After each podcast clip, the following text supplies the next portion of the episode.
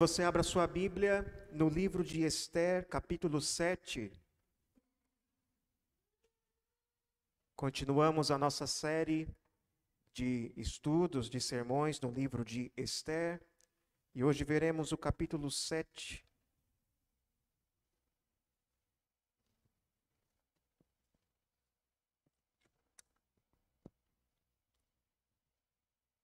Para quem tem acompanhado a história até aqui, esse é o momento de suspense da história, esse é o momento em que nós nos perguntamos o que vai acontecer com Esther. Nós vimos até aqui que o povo judeu está em perigo porque há um decreto de morte sobre as suas cabeças. Nós vemos que Esther está em perigo porque ela decidiu conversar com o rei. E o rei é alguém orgulhoso, precipitado e que pode pôr tudo a perder por uma decisão insensata. E agora é o momento em que ela fará o seu pedido ao rei. Agora é o momento em que ela deve ser corajosa. Vejamos o que acontece. Esther capítulo 7, versículos 1 a 6, primeiramente, o texto diz: O rei foi com Amã ao banquete da rainha Esther. No segundo dia, durante o banquete do vinho, o rei perguntou a Esther: Qual é o seu pedido, rainha Esther? Você será atendida. O que você quer? Até a metade do reino lhe será dado. Então a rainha Esther disse: Se eu tiver obtido o seu favor ao rei, e se for do agrado do rei, que a minha vida seja a resposta ao meu pedido e que, como desejo, eu possa ter o meu povo. Porque fomos vendidos, eu e o meu povo, para sermos destruídos, mortos e aniquilados de vez. Se ainda nos tivessem vendido como escravos e escravas, eu me calaria, pois não valeria a pena incomodar o rei por uma coisa dessas. Então o rei Assuero perguntou à rainha Esther: quem é esse cujo coração instigou a fazer uma coisa dessas? Onde está esse homem? Esther respondeu: O adversário e inimigo é este malvado, Amã. Então Amã ficou apavorado diante do rei e da rainha. Até aqui eu peço que você deixe a sua Bíblia aberta. Depois leremos o restante do capítulo. Meus irmãos, durante a Segunda Guerra Mundial, houve um tempo em que os alemães, eles tomaram, invadiram o país da Noruega. E lá na Noruega havia um bispo luterano chamado Bergrav. E esse bispo, diante dessa invasão dos nazistas, essa invasão alemã, ele resistiu. Ele resistiu à invasão dos nazistas. Houve um momento em que aquele governo da Noruega, que estava influenciado pelos alemães, ele tentou intervir na liturgia da igreja. Ele começou a querer intervir no que pode ou não pode ser falado dentro das igrejas. E esse bispo, ele resistiu a essa tentativa. Ele entendeu que aquilo era uma afronta à liberdade religiosa dos cristãos. Então ele desobedeceu essa ordem. Ele disse não. E ao fazer isso, ele perdeu o seu sustento. Porque não sei se muitos sabem, mas em muitos países da Europa, da Escandinávia, na Noruega também era assim. Os bispos, os pastores, eles são funcionários públicos. O seu dízimo é descontado diretamente do seu salário como imposto. E esse dízimo vai para o sustento dos pastores, dos bispos, das igrejas ligadas ao Estado. Então, quando ele decide se opor ao governo, ele vai perder o seu salário. Ele perde a sua congruência pastoral.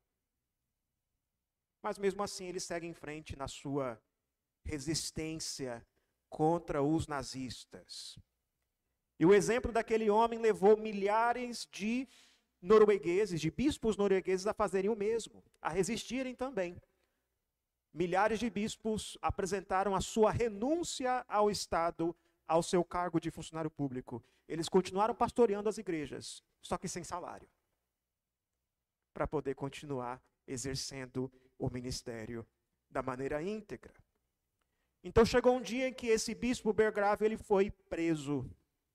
E quando ele foi preso, certa vez o líder da Noruega, que era um, um fantoche de Hitler, um fantoche dos nazistas, diz a história que ele chegou a dizer a esse bispo: Eu vou arrancar a sua cabeça. E o bispo respondeu: Aqui estou, pode tirar. Vai.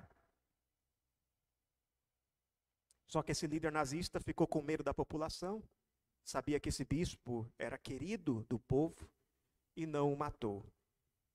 E quando a guerra acabou, esse homem, esse bispo Bergrave, tornou-se um dos principais líderes luteranos do século XX. Meus irmãos, imagine a coragem necessária para fazer o que esse homem fez. Imagine a coragem que é necessária para poder estar disposto a morrer pelo Evangelho. E é esse tipo de disposição que nós vemos aqui no livro de Esther. Aqui nós temos o clímax da história. Aqui nós temos aquele momento em que não sabemos se as coisas darão certo ou errado. Quando você assiste um filme, sempre tem um momento assim, não é? Que parece que tudo vai dar errado. Esse é o momento. E aqui nós podemos ver a coragem de Esther. Ela arrisca a sua pele. Ela se identifica com o povo judeu aquele povo que foi condenado à morte. E até agora ninguém sabia que Esther era judia. Então, quando ela faz isso, se o plano dela der errado, ela morre junto com seu povo. O que, que leva essa mulher a arriscar a sua pele dessa maneira? O que, que leva essa jovem a considerar mais valioso morrer pelo seu povo, morrer pelo evangelho, do que a sua própria vida? Bem, o que acontece é que existe uma coisa importante em jogo.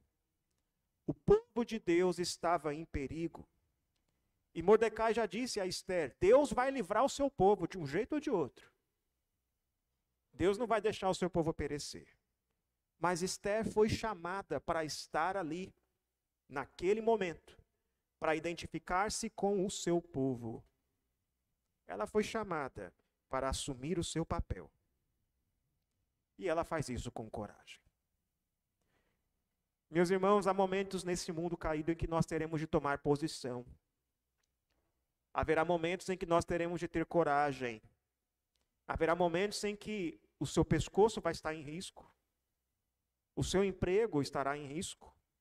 As pessoas detestarão você, elas rejeitarão você. Mas ainda assim você deve fazer o que é certo. Momentos em que você deverá corrigir alguém que está pecando. Você encontra alguém em pecado e você precisa confrontar aquela pessoa. E você sabe que essa confrontação vai lhe trazer prejuízos. Momentos em que no seu trabalho você vê uma situação de injustiça, ou que as pessoas tentam você a pecar, a fazer aquilo que é contrário à lei de Deus. E você diz não, sabendo que isso vai custar uma promoção, talvez, ou talvez até mesmo o seu emprego. Até mesmo na igreja, vai ter momentos em que você vai ter de se opor a, uma, a um abuso da liderança. A alguém que prega heresias. E você vai ter de se opor a isso. E dizer: não, não aceito isso. O povo de Deus não pode se calar quando o evangelho está em jogo, quando vidas estão em risco, quando Deus é difamado.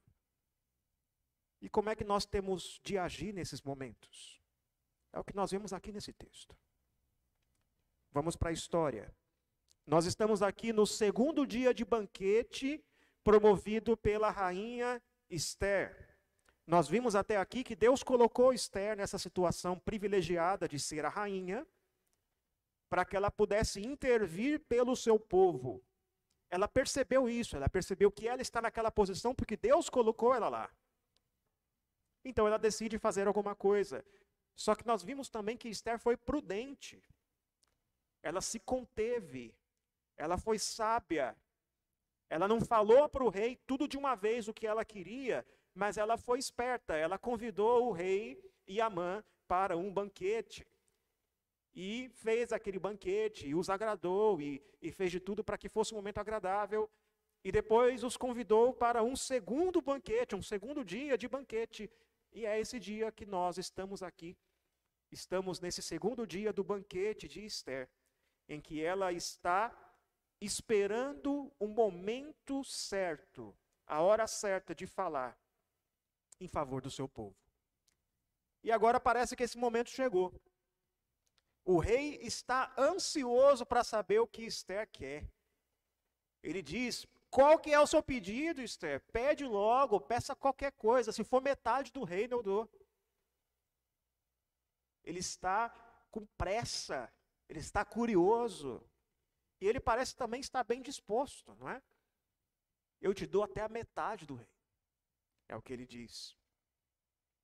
Nós já vimos que esse rei é um homem que age precipitadamente. Já vimos que ele toma decisões quando está bêbado. Nós já vimos isso no, no livro de Esther. E agora ele estava no banquete, regado a vinho, super bem disposto, dizendo para Esther que daria qualquer coisa. Parece ser o momento certo. E quando nós lemos essa história, chegamos nesse momento, nós pensamos: é agora, Esther, fala logo o que você quer. Pede logo ao rei. Só que as coisas não são tão simples. O pedido de Esther vai custar muito ao rei. Amã prometeu muito dinheiro, o equivalente a metade de um ano de arrecadação de impostos do império. Foi o dinheiro que Amã prometeu ao rei que lhe daria se ele matasse, permitisse a matança dos judeus. Amã também era o braço direito do rei. O rei colocou Amã como o maior líder, o segundo maior homem do império, abaixo apenas do rei. E não adianta Esther apelar ao senso de moral, ao senso de justiça do rei, porque parece que o rei não se importa muito com isso. O rei não se importa com vidas. Se o rei se importasse com o fato de que milhões de pessoas, milhares de judeus seriam mortos, o rei nunca teria assinado aquele decreto. Então o rei não se importa muito com o certo, com o errado, quem vive, quem morre. Esther está em desvantagem aqui. Se o rei pensar muito sobre a decisão, sobre o pedido de Esther, ele não vai acatar. Então o que, que Esther faz, sabendo que ela está em desvantagem? Ela age com sabedoria. Perceba como ela constrói o seu argumento. Ela sabe que o rei não se importa com vidas. Ela sabe que o rei não se importa com o certo e com o errado. Mas nesse momento parece que o rei se importa com uma coisa: com ela mesma, a sua esposa Esther. E é isso que Esther usa para convencer o rei a tomar uma decisão antes que ele pense muito, a tomar uma decisão levado por emoção. É isso que Esther quer. Essa é a estratégia de Esther.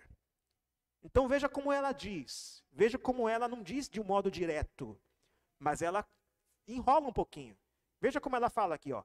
Ela diz: "Se eu obtive o seu favor, ó rei, se o senhor gosta mesmo de mim". É isso que ela diz. Ó rei, o senhor gosta de mim? Se o senhor gosta mesmo de mim, então ela continua: se for do agrado do rei, ou seja, se for da tua vontade, ó rei, o senhor é o rei, o senhor decide o que é melhor. E só então ela diz: que a minha vida seja resposta ao meu pedido. E aí ela então traz a realidade. A vida dela estava em risco. E tudo que ela pede é que ela e o povo dela possam viver. Já que o rei gosta tanto de sua esposa, ele não vai negar esse pedido. Esse é o argumento de Esther. Então ela explica o que está acontecendo, porque fomos vendidos, eu e o meu povo. E perceba aqui como Esther não foi apenas sábia, mas ela também foi corajosa. Ela se identificou com o povo de Deus. Ela ligou a sua vida à vida do seu povo. Até aqui, ninguém sabia que Esther era judia. O povo dela poderia ser morto e ela ficaria segura lá no palácio, e ninguém iria atrás dela. Mas agora ela se coloca em risco por causa do seu povo. E se o plano dela der, der errado, é só Amã inserir o nome dela na lista daqueles que seriam mortos. Ela seria morta também. Então ela fala, citando aqui, fazendo referência ao decreto que foi assinado por Amã com o sinete do rei. Ela diz: O meu povo foi vendido para ser destruído, morto e aniquilado.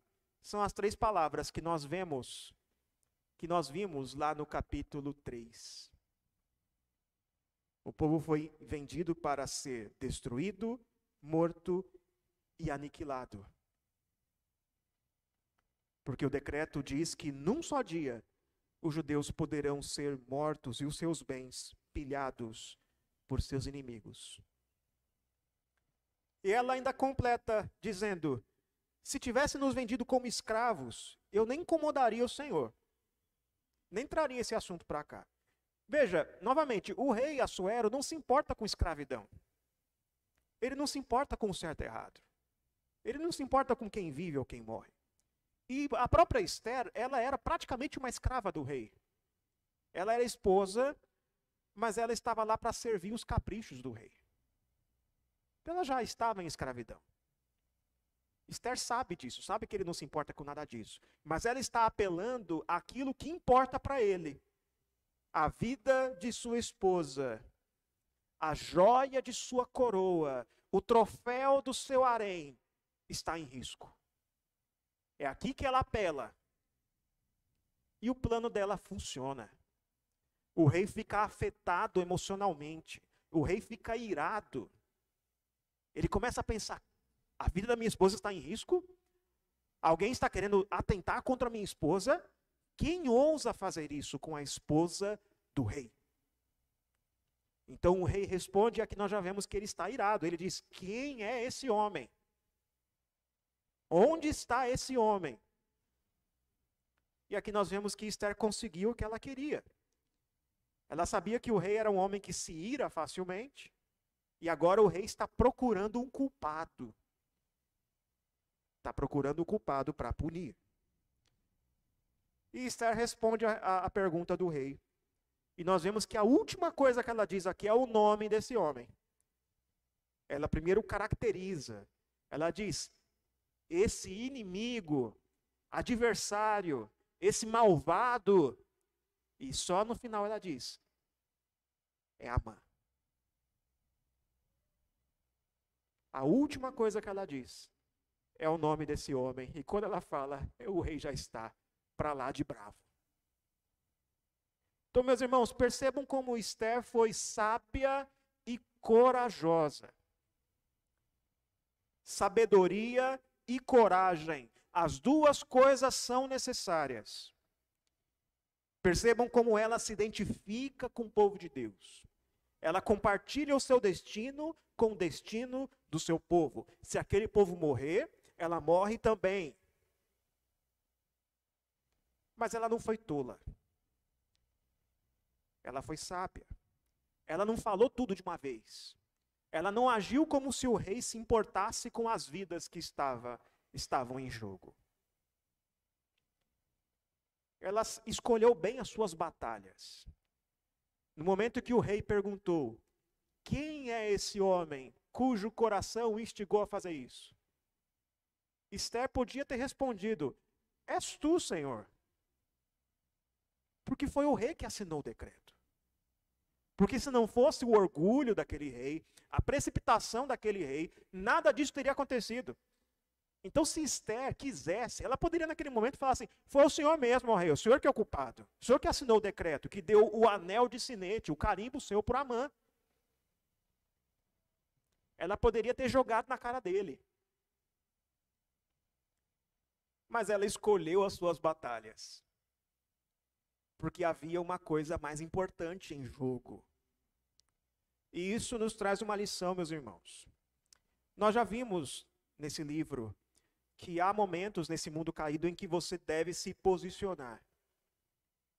Haverá momentos em que você deve se identificar como parte do povo de Deus. E é o que Esther faz aqui. Mas você deve fazer isso com sabedoria. A partir do momento que você se torna um cristão, você recebe de Deus uma nova identidade. Você não é mais apenas um gentil, apenas um ser humano, mas você recebe uma nova identidade que é mais importante que qualquer outra. Você recebe uma cidadania celestial. E a sua identidade como cristão, como pequeno Cristo, seguidor de Jesus Cristo, é mais importante que qualquer outra. É mais importante que a sua nacionalidade. É mais importante que a sua cor, que a sua raça etnia. É mais importante que o time que você torce. Você agora é regido por uma lei diferente. Você agora obedece ao rei que está nos céus. E haverá momentos em que você deverá assumir essa identidade, mostrar-se como cristão. Mas há momentos em que você é tentado, nós somos tentados a esconder isso. Por medo do que vão pensar de nós, por medo de ser rejeitado. Você será tentado a esconder quem você é, a esconder a sua identidade de crente, por medo de rejeição. No seu trabalho, na escola, você não dá testemunho, não fala a respeito de Cristo. Você tolera as piadas que fazem com Deus. Você tolera as brincadeiras obscenas. Você é pressionado a viver como eles vivem, a frequentar as mesmas festas, a ter as mesmas práticas.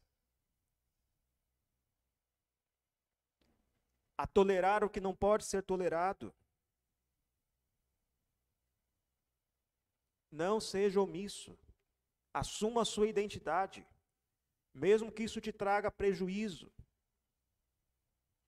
Mesmo que outros rejeitem você. Principalmente quando vidas estão em jogo. Nós vimos na semana passada o caso da menina de 11 anos que engravidou. Nós vimos esse caso. E é lamentável nós devemos lamentar que uma criança dessa idade tenha se tornado mãe. Devemos lamentar que algo assim tenha acontecido. Devemos ter, como igreja, misericórdia, compaixão de quem vive essa situação. Mas nada justifica um aborto de um bebê de 27 semanas. Um bebê totalmente viável. Nada justifica isso. Nós cristãos sabemos que a vida começa na concepção. A Bíblia afirma isso. E o aborto é um mal em nossa sociedade que causa a morte de milhões de crianças todos os anos. E os cristãos não podem se calar diante dessa realidade. Os cristãos não podem ser omissos quando a, a Bíblia diz que a vida começa no ventre Infelizmente, muitos cristãos têm se posicionado contra o aborto. Muitos cristãos têm participado e promovido movimentos pró-vida.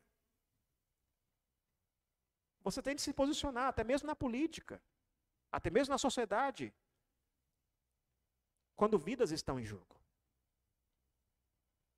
Mas você deve fazer isso de um modo sábio. Não seja tolo, não seja insensato. Seja corajoso, mas também seja sensato. Você deve dar testemunho no seu trabalho, você deve ser crente lá, mas não quer dizer que você tem de ser aquele chato que fica apontando o tempo todo os pecados de todo mundo.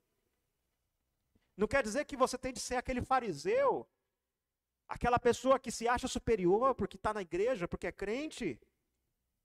Não quer dizer que você tem de ficar comprando briga com toda a sua família, com todos os seus colegas, sem necessidade. Porque se você for essa pessoa, você certamente será perseguido. Mas não porque você é fiel. Você será perseguido porque você é chato. Você deve dar testemunho na escola, e eu falo aqui aos adolescentes, às crianças, você deve ser crente na sua escola. As pessoas devem saber que você é cristã pela sua atitude, pelo seu comportamento, por aquilo que você diz.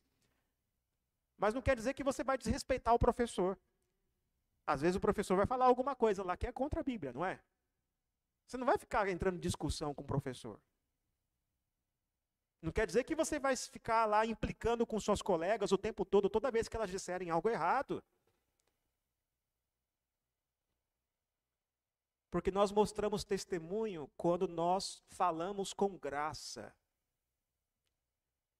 Nós mostramos a Cristo quando nós estamos prontos a dar bons conselhos. Quando somos pessoas confiáveis, que as pessoas podem contar nos momentos de dificuldade. Não participando do pecado, não sendo tolerante ao pecado, mas sendo sábio. Você deve se posicionar na política. E nós cristãos devemos participar da política. Mas não quer dizer que você tem de ser ingênuo.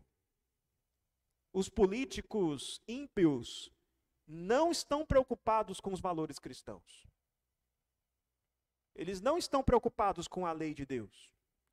Eles não têm a Bíblia como regra de fé e prática. Eles são como Assuero. Eles não se preocupam com a lei de Deus. Mas eles se preocupam com uma coisa. Tem uma coisa que importa para eles: o seu voto. Então, como é que a gente faz para influenciar a sociedade? Não é errado ser estratégico. Nós vemos aqui que Esther foi estratégica. Vote naqueles políticos que têm propostas mais próximas dos valores de Deus. Pressione os políticos com aquilo que você entende que é próximo dos valores da Bíblia, dos valores da Escritura. Não seja ingênuo. Os políticos não se importam com isso, mas eles querem o seu voto. Seja estratégico. Conheça as propostas dos vereadores, dos deputados, dos governadores, dos presidentes. E vote de acordo e pressione depois também. Essa é a estratégia que devemos seguir. Um outro exemplo também, meus irmãos, um dos momentos em que nós devemos mais exercer sabedoria é quando nós temos de corrigir alguém. Você descobre o pecado de um irmão seu, ou então de um familiar seu. Você descobre o pecado de alguém. E aí, dois tipos de reações são as mais comuns. Às vezes, nós decidimos deixar para lá. Ah, deixa quieto. Não sei como ela vai reagir. Ela não vai gostar se eu falar alguma coisa. Pode ser que afete a nossa relação. Pode ser que traga um desgaste. Então, deixa quieto, deixa para lá. Ou então tem a reação oposta. Nós corrigimos sem sabedoria exageramos na reação. Despejamos na pessoa toda a nossa frustração, toda a nossa ira, dizemos: você é o culpado. Isso acaba afastando o outro. E o que era para ser uma correção acaba piorando a situação.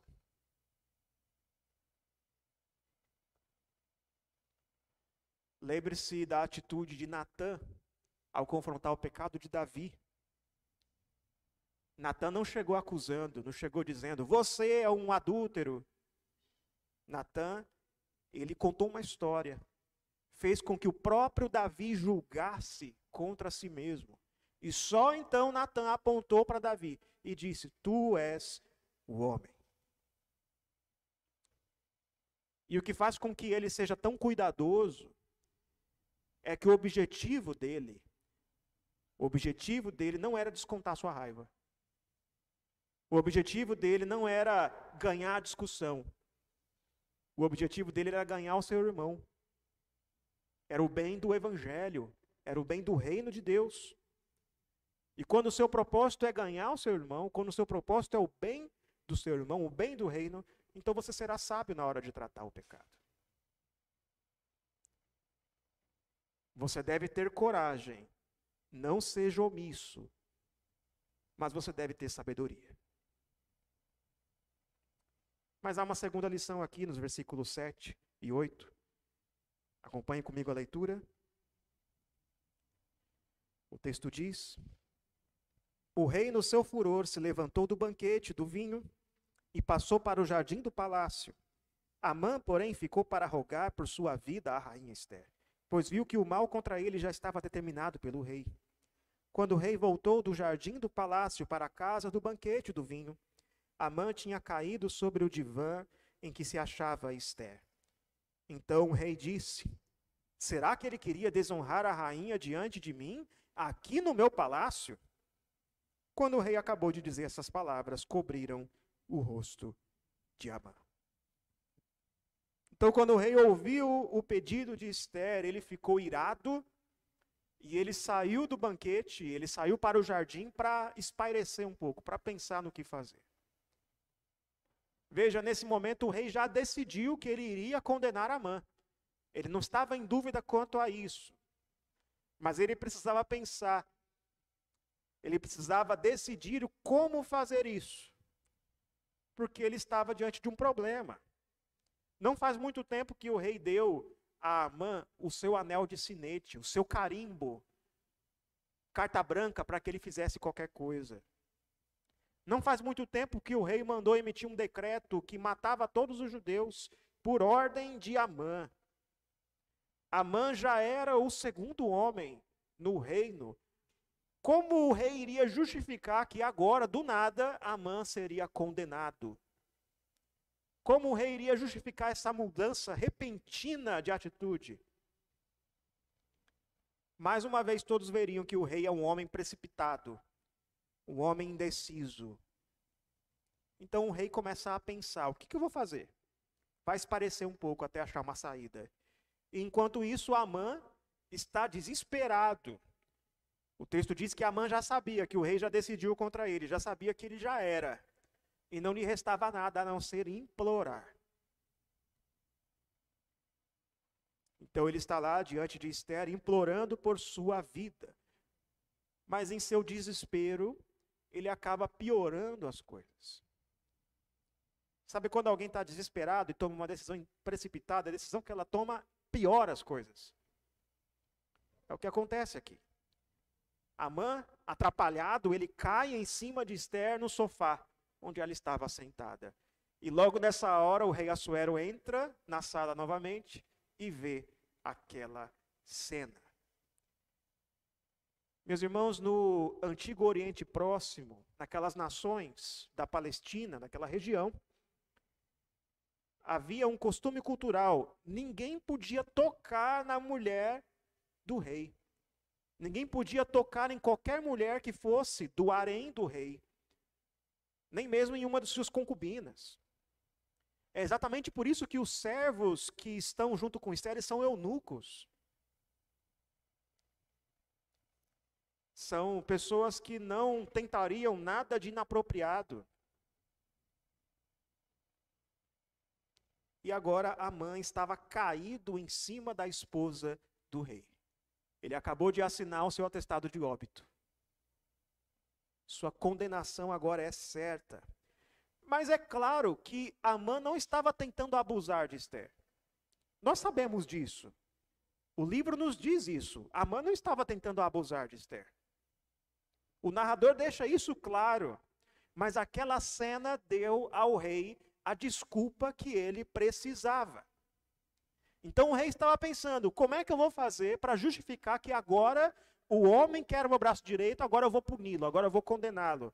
E quando ele chega na sala, ele vê a cena que é a resposta para o seu dilema. Ele resolve acusar Amã de ter abusado, tentado abusar de Esther. Então Amã, no seu desespero, ele dá a desculpa perfeita para o rei. E aqui nós temos a segunda lição, meus irmãos. Neste mundo você deve agir confiando na providência de Deus. Algo que nós percebemos aqui nesse texto é tanto a responsabilidade humana quanto a soberania de Deus. As duas coisas estão presentes. Foram os pequenos detalhes que garantiram que o plano de Esther desse certo. Para começar, quando Amã chegou nesse banquete, ele já estava com medo. Nós vimos no capítulo anterior que Amã foi obrigado a honrar Mordecai contra a vontade. E ali Amã já começou a perceber que a maré já estava contra ele. E a esposa dele fala para ele: Ó, oh, se o seu inimigo é judeu, certamente você vai perder. Porque nós sabemos que na história Deus preserva o seu povo. Então Amã já foi para o banquete com o coração contrariado ali, temeroso. E quando acontece isso, quando Amã se dá conta que o rei já decidiu contra ele, ele fica desesperado e ele cai em cima de Esther. E isso dá ao rei a desculpa para que ele o condene. Então, por uma série de coincidências, uma após a outra, o plano de Esther funcionou. Mas bem sabemos que coincidências não existem. Bem sabemos que o livro de Esther é um livro que o nome de Deus não aparece em momento algum, mas Deus está presente por meio de sua providência oculta. Deus está lá, regendo cada detalhe, movendo a história para o cumprimento do seu propósito. E esse texto é um exemplo para nós da doutrina da soberania de Deus e da responsabilidade humana. A Bíblia afirma as duas coisas. Você é responsável. Você deve cumprir a lei de Deus. Você deve fazer o que Deus requer de você. E Deus é soberano. Por sua providência, Deus governa a história, governa cada detalhe Todos os acontecimentos estão debaixo da providência de Deus. Então nós temos de cumprir a lei de Deus, nós respondemos diante de Deus, e Deus é soberano sobre todas as coisas, tudo acontece segundo o seu propósito. E uma coisa não anula a outra, mas são como duas linhas que andam lado a lado. E nós vemos isso em toda a Escritura. Uma coisa não anula a outra, mas pelo contrário, quando nós entendemos a soberania de Deus, isso nos dá coragem para agir de um modo mais ousado. Jesus diz que haverá momentos em que os seus discípulos serão entregues às autoridades, serão condenados por causa de suas palavras. Jesus diz isso no texto que nós lemos hoje.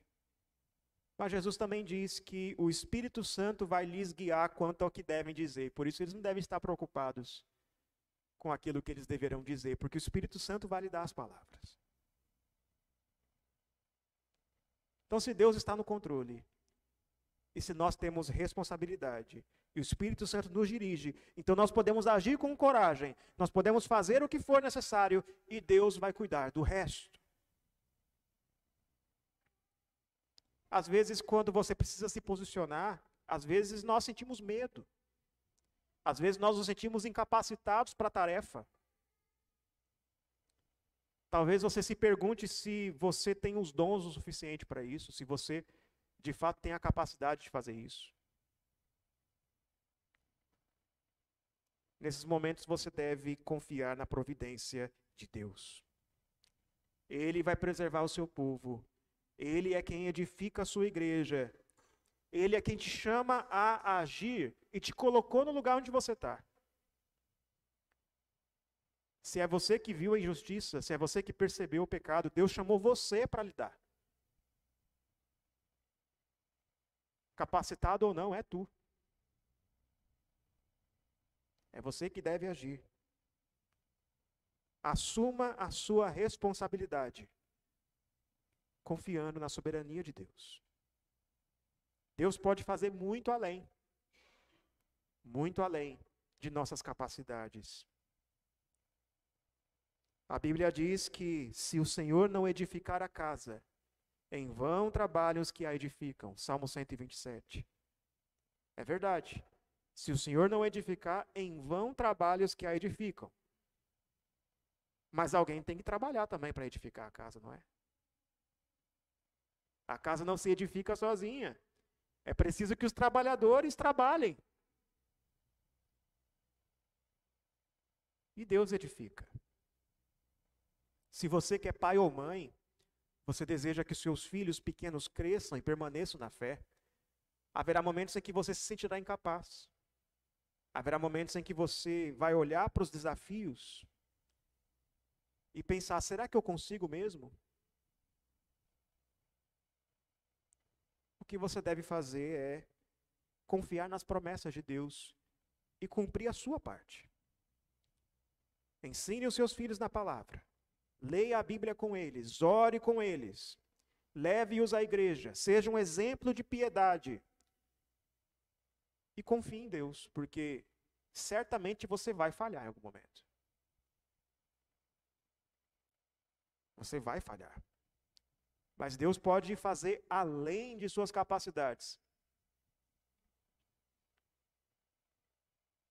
De modo que todos nós podemos dizer que se dependesse de nós, se dependesse de nós, nada aconteceria.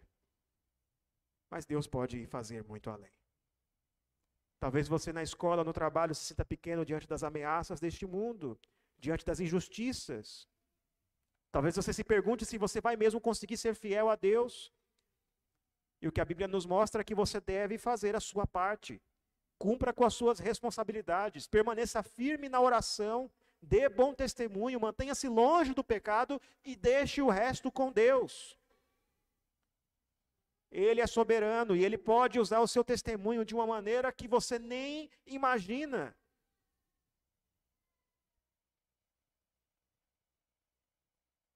Você não precisa temer os ataques do inimigo. Você não precisa temer os adversários deste mundo. Certa vez, John Wesley disse o seguinte: Dê-me cem homens, me deem cem homens que não temam nada além do pecado e não desejem nada além de Deus, e eu abalarei o mundo. Não me importa se são pastores ou se são leigos. Esses, somente esses, cem homens, derrubarão o reino de Satanás e edificarão o reino de Deus na terra. Confie na providência de Deus. Então haja, assuma as suas responsabilidades. E a terceira e última lição nós vemos nos versículos 9 e 10. Acompanhe comigo. O texto diz: Então Arbona, um dos eunucos que serviam o rei, disse: Eis que existe junto à casa de Amã a forca de 22 metros de altura que ele preparou para Mordecai, aquele que havia falado em defesa do rei. Então o rei disse: Que ele seja enforcado nela. E assim enforcaram Amã na forca que ele tinha preparado para Mordecai. Então o furor do rei se aplacou. Então, no momento que o rei acusou Amã de ter tentado abusar de sua esposa, cobriram a cabeça de Amã. Nós vimos isso no versículo 8. Cobrir a cabeça era uma prática da Pérsia que eles faziam com cadáveres. A pessoa que estava morta tinha sua cabeça coberta. Então é como se ali o destino de Amã já estivesse traçado. Já era para ele. E aí então um dos eunucos do rei se lembrou. Amã construiu uma forca, uma forca para Mordecai, ó rei. Aquele Mordecai que falou em favor do Senhor. Aquele que o Senhor acabou de honrar, levando para andar a cavalo diante de todo o reino e sendo aclamado diante de todos. Amã construiu uma forca para ele. para executar sua vingança contra Mordecai. Então o rei Assuero manda que enforquem Amã, e isso foi feito. E quando isso aconteceu, aquela ira do rei foi aplacada. Tudo que Amã fez voltou-se contra ele mesmo. E aliás, isso é uma das coisas mais repetidas na Escritura. Que a maldade dos ímpios se volta contra eles mesmos. Nós lemos hoje no Salmo 9: As nações se afundaram na cova que fizeram, e no laço que esconderam ficou preso o seu pé. As suas armadilhas se voltam contra eles mesmos, e esse é o resumo da história de Amã. Tudo o que ele fez, as sortes que ele lançou, a forca que ele construiu, tudo voltou-se contra ele mesmo. E esse é o resumo da vida dos ímpios toda a rebelião dos homens contra Deus, toda tentativa de suprimir a verdade de Deus, no final redunda em condenação. Todos os planos redundam em condenação. E isso para uns é um alerta. e para outros é um alento. Para quem segue a Jesus, isso é um alento, porque nós sabemos que nem sempre veremos a justiça nesse mundo. Nem sempre, quando nós nos posicionarmos, nós veremos a situação sendo resolvida. Nem sempre nós veremos os maus sendo punidos pelos seus pecados neste mundo. Nem sempre veremos os bandidos sendo presos. Muitas vezes a injustiça prevalece neste mundo caído. E aí, então nós até entendemos o salmista Asaf, que escreveu o Salmo 73. No Salmo 73, Asaf ele diz que ele ficou angustiado e sentiu inveja dos ímpios, porque ele via os ímpios se dando bem. Os maus se davam bem e os bons se davam mal. Ele diz a respeito dos ímpios: para eles não há preocupações, o seu corpo é sadio e nédio, não partilham das canseiras dos mortais, nem são afligidos como os outros homens. Ou seja, eles fazem o mal e tudo dá certo para eles. Como é possível isso? E chegou um momento em que Asaf quase perdeu a sua fé. Ele chegou a pensar: é inútil fazer o que é certo é em vão. Até que ele se lembrou do destino dos ímpios. Até que ele se atinou com o destino dos ímpios, ele diz no Salmo 73. Então ele diz a Deus: Tu certamente os pões em lugares escorregadios e os fazes cair na destruição. Mesmo que os ímpios se deem bem neste mundo, esse não é o final da história. Toda rebelião contra Deus redunda em condenação. E o salmista também se lembra da esperança que ele tem em Deus. Ele diz: Ainda que a minha carne e meu coração desfaleçam, Deus é a fortaleza no meu coração e a minha herança para sempre. Esse é o nosso alento os que destroem a vida, os que praticam a violência, os que despejam maldade deste mundo, os que perseguem a igreja, eles não vencerão no final. Cristo já os venceu. E é por isso que você pode continuar lutando, mesmo que você não veja nenhuma vitória no presente. Quem diz que você verá vitória aqui, está mentindo. Nem sempre acontece. Você pode se opor às injustiças e aos pecados neste mundo e ainda assim não ver nenhum resultado. Mas você continua porque a sua esperança está no final da história. No momento final, o mal será extirpado do mundo e a vitória de Cristo será manifesta a todos. Essa é a terceira lição. Tenha esperança. O julgamento é certo e vindouro. Tem esperança, o julgamento é certo. Aqui nós temos o final da história de Amã, mas não é o fim da história de Esther. Não é o fim do perigo para os judeus. Porque Amã, ele é condenado aqui, mas o povo de Deus ainda estava em perigo. Aquele decreto de morte ainda estava valendo. O mal ainda não foi erradicado. E a solução depende da decisão de um homem como o Assuero, que nós já vimos que é um homem orgulhoso, um homem precipitado, um homem mau. O homem capaz de fazer um povo inteiro morrer, de praticar um genocídio. E assim é a nossa vida. Nós estamos num mundo onde Satanás reina. Mas ainda bem que as nossas vidas estão nas mãos de um rei muito melhor que Assuero. Assuero matou Amã para aplacar a sua ira. Mas o nosso Deus, para satisfazer a sua ira, ela derramou a sua ira sobre Jesus, sobre o seu próprio filho. Jesus, assim como Amã, ele foi morto no madeiro.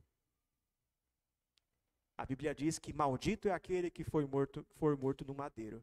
Jesus foi morto no madeiro, madeiro fez-se maldição em nosso lugar.